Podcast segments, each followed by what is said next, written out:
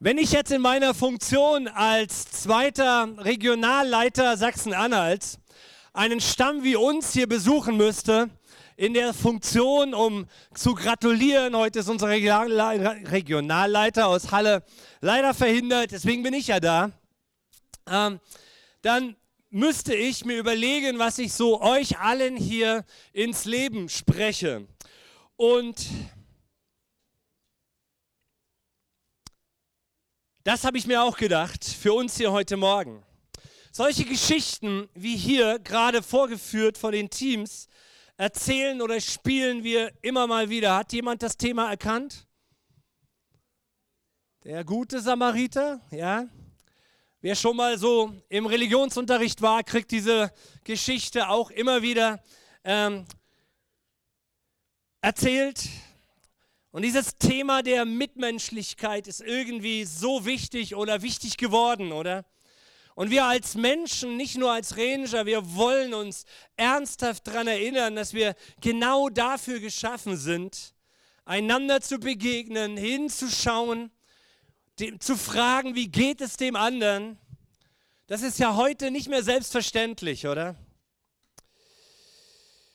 So, wenn ich woanders wäre, jetzt in einer anderen Kirche mit einem anderen Ranger-Stamm, dann würde ich jetzt fragen, worauf kommt es in deinem und eurem Leben als Stamm, als Kirche, als Gesellschaft, als Familien in den nächsten fünf, sagen wir mal fünf, sagen wir mal zehn, 15, 25 Jahre an?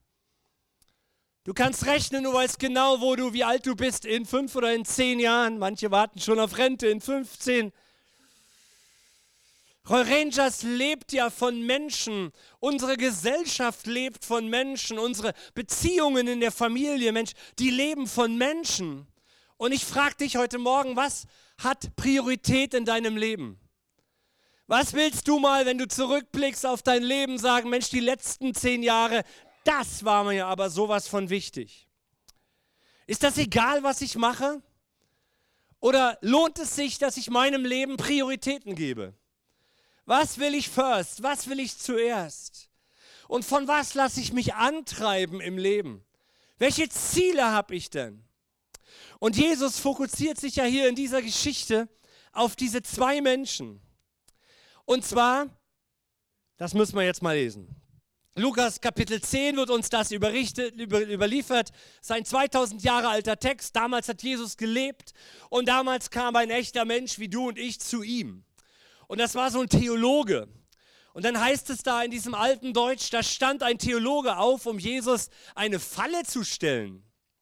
Lehrer, fragte er, was muss ich tun, um ewiges Leben zu bekommen? Das war schon mal eine gute Frage. Was muss ich tun, um ewiges Leben zu bekommen? Jesus erwiderte, was steht denn im Gesetz, in der Bibel? Was steht denn da drin? Was liest du dort? Der Typ antwortet, du sollst den Herrn, deinen Gott lieben von ganzem Herzen, mit aller Hingabe, mit all deiner Kraft und mit deinem ganzen Verstand. Und auch deinen Mitmenschen sollst du so lieben wie dich selbst. Richtig, erwiderte Jesus. Tu das und dann wirst du leben. Aber der Mann wollte sich verteidigen und fragt weiter, wer gehört denn eigentlich zu meinem Mitmenschen?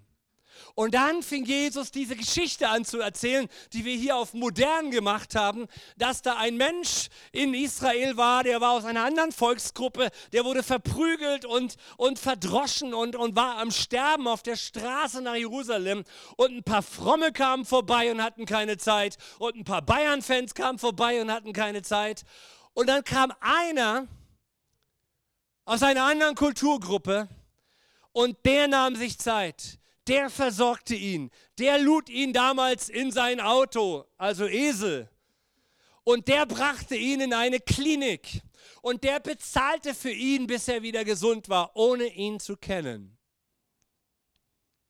Und dann fragt Jesus zurück diesen, diesen Theologen und sagt, was meinst du, wer war der Nächste von diesen kaputten Geschlagenen? Und der Gesetzeslehrer sagt, naja, logisch, der, der ihm geholfen hat. Und Jesus sagt, richtig, tu es. Und diese Story, die verwursten wir in einem Religionsunterricht und die haben wir x-mal gehört. Und es ist richtig und ich bringe euch zwei Punkte heute Morgen mit. Ich glaube, also das ist das, was ich für mein Leben als Prioritätenliste habe. Erstens, investiere Zeit in Menschen. In dieser Geschichte wird der Zeitplan des sogenannten Samariters, dieses Ausländers, völlig gestört. Das war nicht auf seinem Plan gerade. Der Bayern München-Fan wollte das, den Anpfiff seiner Mannschaft erleben. Und wir alle, ihr Lieben, wir haben, nehmen uns nicht vor, in der nächsten Woche will ich drei Leuten helfen. Sondern wenn ich etwas geholfen hatte in der Vergangenheit, dann war es meistens ungeplant.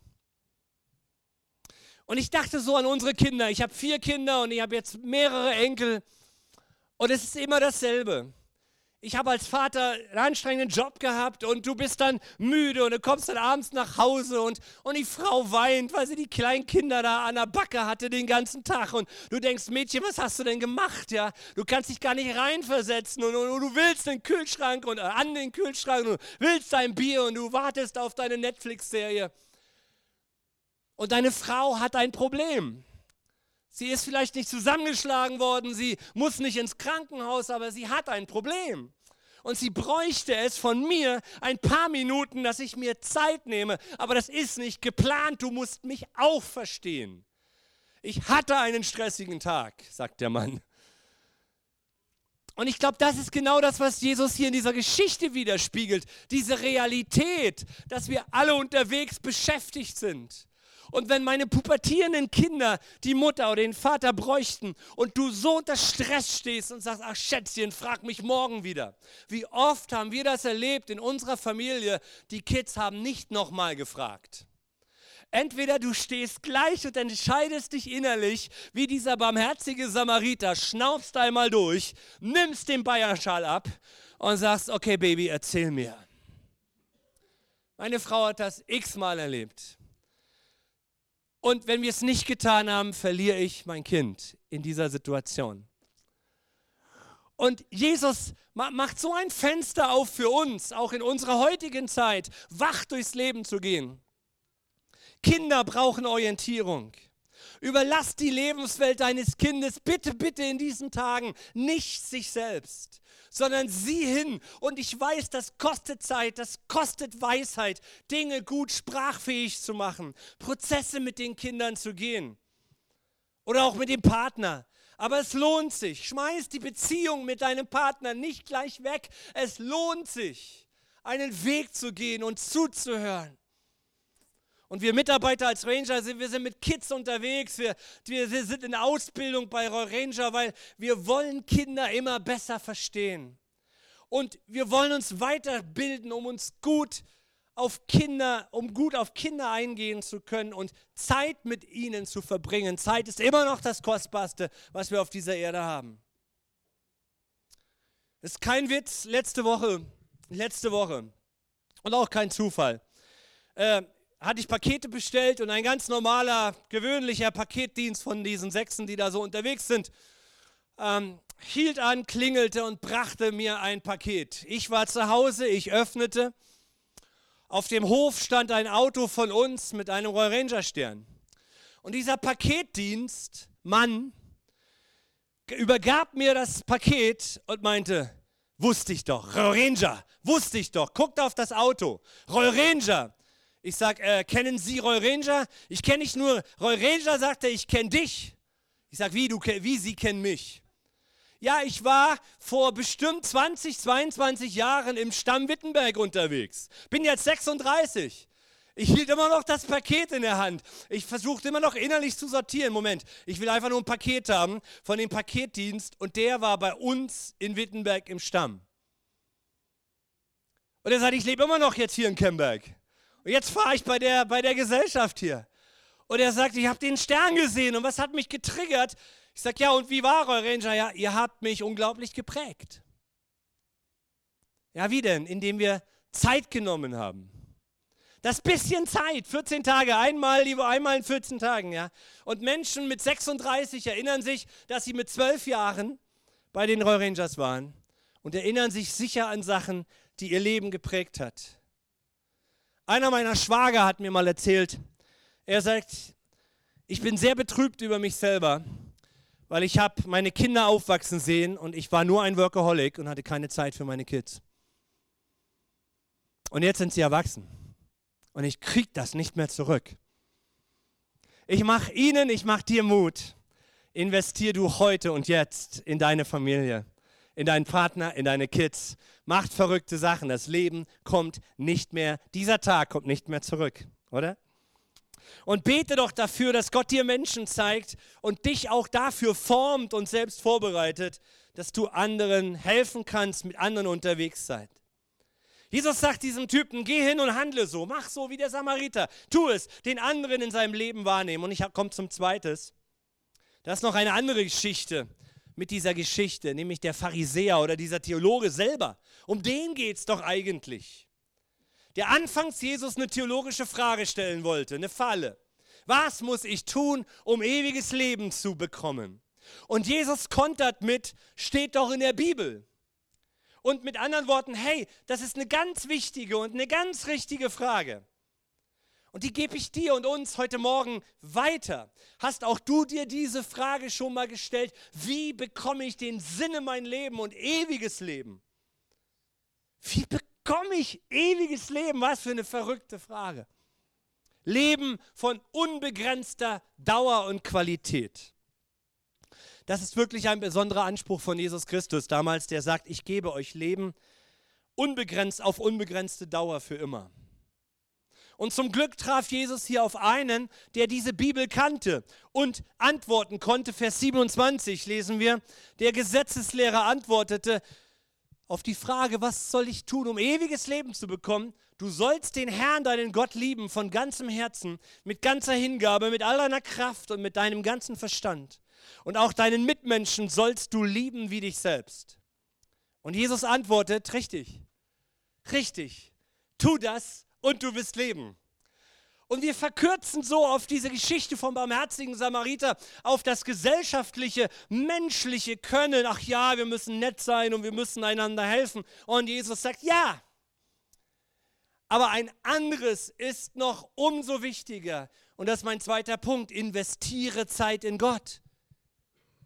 Die Geschichte des barmherzigen Samariters ist eine Geschichte von diesem Typen, von diesem Theologen und derer, die zuhörten. Wer ist mein Nächster? Denn bevor ein Mensch kommt, ist Gott mein Allernächster. Und das, was, das, das war ihm klar und deswegen geht Jesus hier gar nicht weiter drauf ein. Ja, du hast verstanden, Gott zu lieben. Ist richtig und mach es. Und dann kam ja diese andere Geschichte, weil du sollst dich auch so selber lieben und den Nächsten wie dich selbst, so wie Gott, du Gott liebst. Wenn wir danach fragen, was die Prioritäten meiner nächsten Jahre sein sollte, ist die Antwort, liebe Gott. Liebe Gott von ganzem Herzen, mit deiner ganzen Vernunft, mit deinem ganzen Intellekt, deiner Logik, den Gefühlen, mit aller Kraft. Sei wie ein Fisch im Wasser, wie ein Vogel in der Luft, wie ein Mensch, der Gott liebt in dieser Welt. Es gibt Milliarden Menschen, die Gott lieben, egal in welchen Lebensumständen sie sind. Liebe du Gott. Ihm war das klar. Gott schuf mich, er investierte alles, dass ich Leben auf dieser Erde habe. Er liebt mich und deshalb liebe ich ihn weil er für mich sorgt, weil er mich tröstet, weil er mich leitet, mir Sinn und Inhalt im Leben gibt. Mensch, probier es aus. Uns Christen sage ich, liebe Gott weiter, hör nicht auf, ihn zu lieben. Und uns anderen allen sage ich, probier es mal auf, mach, mach dich doch mal auf auf den Weg. Dass du sagst, Gott, wenn es dich gibt, dann komm und zeig dich mir.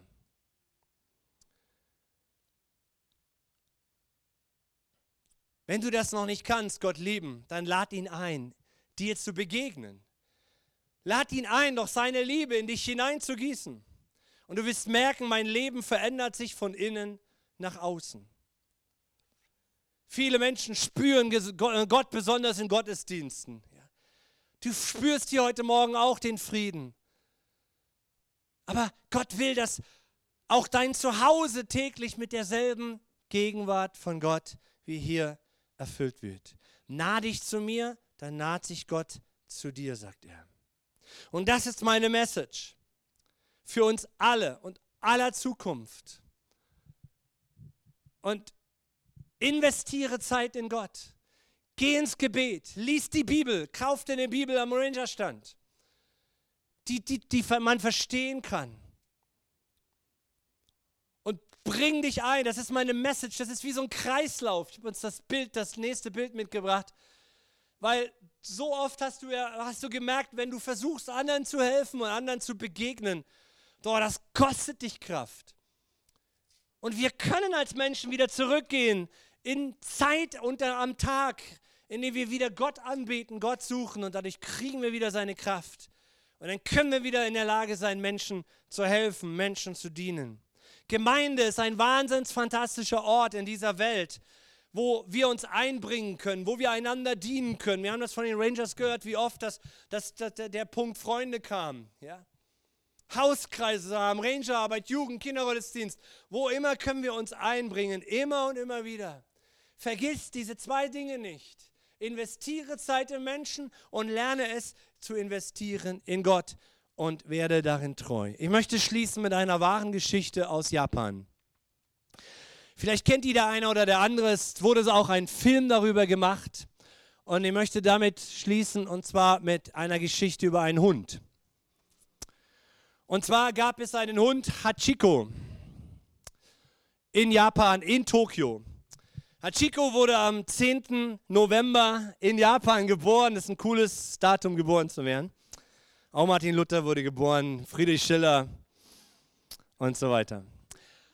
Ähm, ein Professor an der damals kaiserlichen Universität in Tokio nahm diesen Hund als sein Haustier, weil er da über die Straße lief mit nach Hause.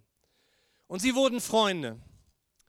Und beide wohnten in einem Vorort von Tokio. Das ist die Originalaufnahme von dem Hund, Hachiko. Beide wurden Freunde und wohnten einem Vorort von Tokio. Und jeden Morgen musste der Professor an den Bahnhof gehen, um dann mit dem Zug von Shibuya in die Universität zu kommen nach Tokio. Und der Hund begann nun täglich, pünktlich wenn der Zug am Abend den Professor wieder zurückbrachte, am Bahnhof zu warten auf sein Herrchen. Der Professor stieg aus, Hund knuddelte ihn, sie gingen beide glücklich nach Hause. Das taten sie jeden Tag. Bis eines Tages der Professor während der Vorlesung in der Uni eine Hirnblutung bekam und verstarb. Und der Professor kam von diesem Tag an nie wieder zurück. Und der Hund wartete an diesem Bahnhof. Der Professor kam nicht. Am nächsten Abend kam der Hund wieder. Hachiko kam wieder und wartete auf den Professor. Anfangs gefiel das den Leuten am Bahnhof überhaupt nicht, dieser streunende Hund da, und sie verjagten ihn und ärgerten ihn, ärgerten sich über den Hund, schlugen ihn, vertrieben ihn. Aber der Hund kam jeden Abend pünktlich an den Bahnhof und wartete auf sein Herrchen. Als das nichts nutzte, begann man den Hund zu tolerieren und stillschweigend zu akzeptieren. Dann wechselte irgendwann einmal der Bahnhofsvorsteher und der baute für Hachiko sogar eine Ruhemöglichkeit in der Nähe des Bahnhofseingangs, der ihn von, vor Sturm und Wind schützte. Denn Hachiko kam über zehn Jahre jeden Tag zu diesem Bahnhof. Über zehn Jahre. Und es hat nicht lange gedauert, dann kam irgendwann einmal ein Student von diesem Professor der kam dort vorbei und fand heraus, dass es von diesen Hunden nur noch ein paar Exemplare gab. Und schrieb dann einen Artikel in der Zeitung, waren diese Akio-Hunde. Und noch zu Lebzeiten wurde Hachiko für die gesamten Japaner zum Inbegriff der Treue des Hundes der Treue des Hundes zu einem Herrchen.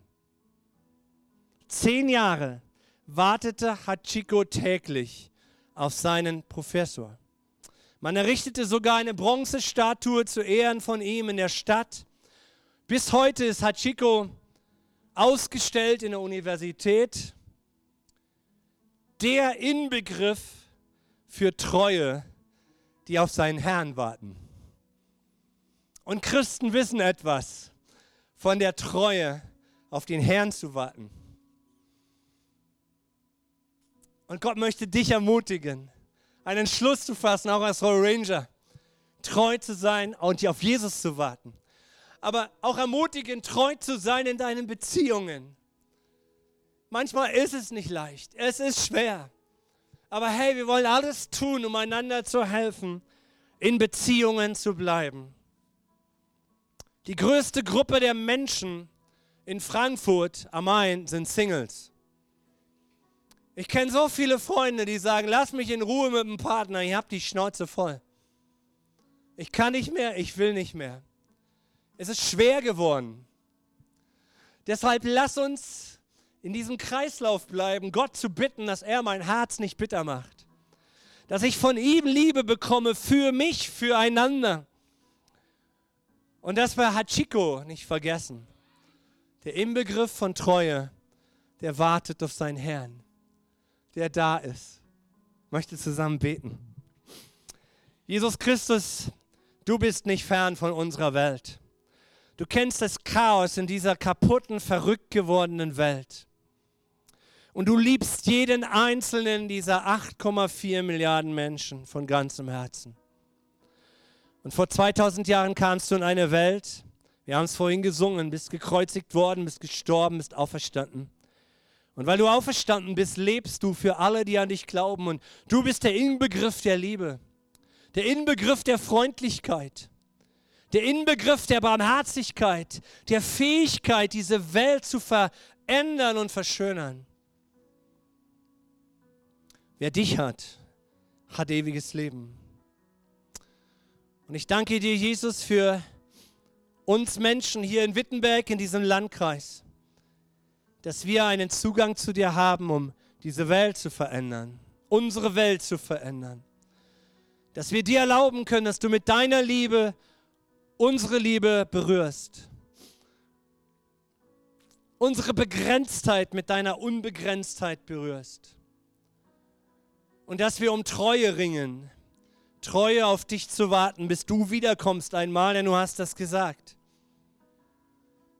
Aber auch Treue zueinander dass du uns hilfst in unseren Familien, dass wir, dass wir die Vision für unsere Kinder nicht wegwerfen, nur weil sie blöd sind im Moment in unseren Augen, sondern dass wir beten für unsere Kinder, dass wir dich bitten, ihnen zu helfen, sie zu beschützen vor aller Gewalt, vor allem Negativen, Herr. Gott, danke, dass du deine Hand ausstreckst zu uns und dass wir mit dir unterwegs sein können, ob wir Rangers sind oder nicht. Danke, dass wir einen Unterschied machen können in dieser Zeit, authentisch mit dir zu leben und dir treu zu sein und auf dich zu warten, bis du kommst. Amen.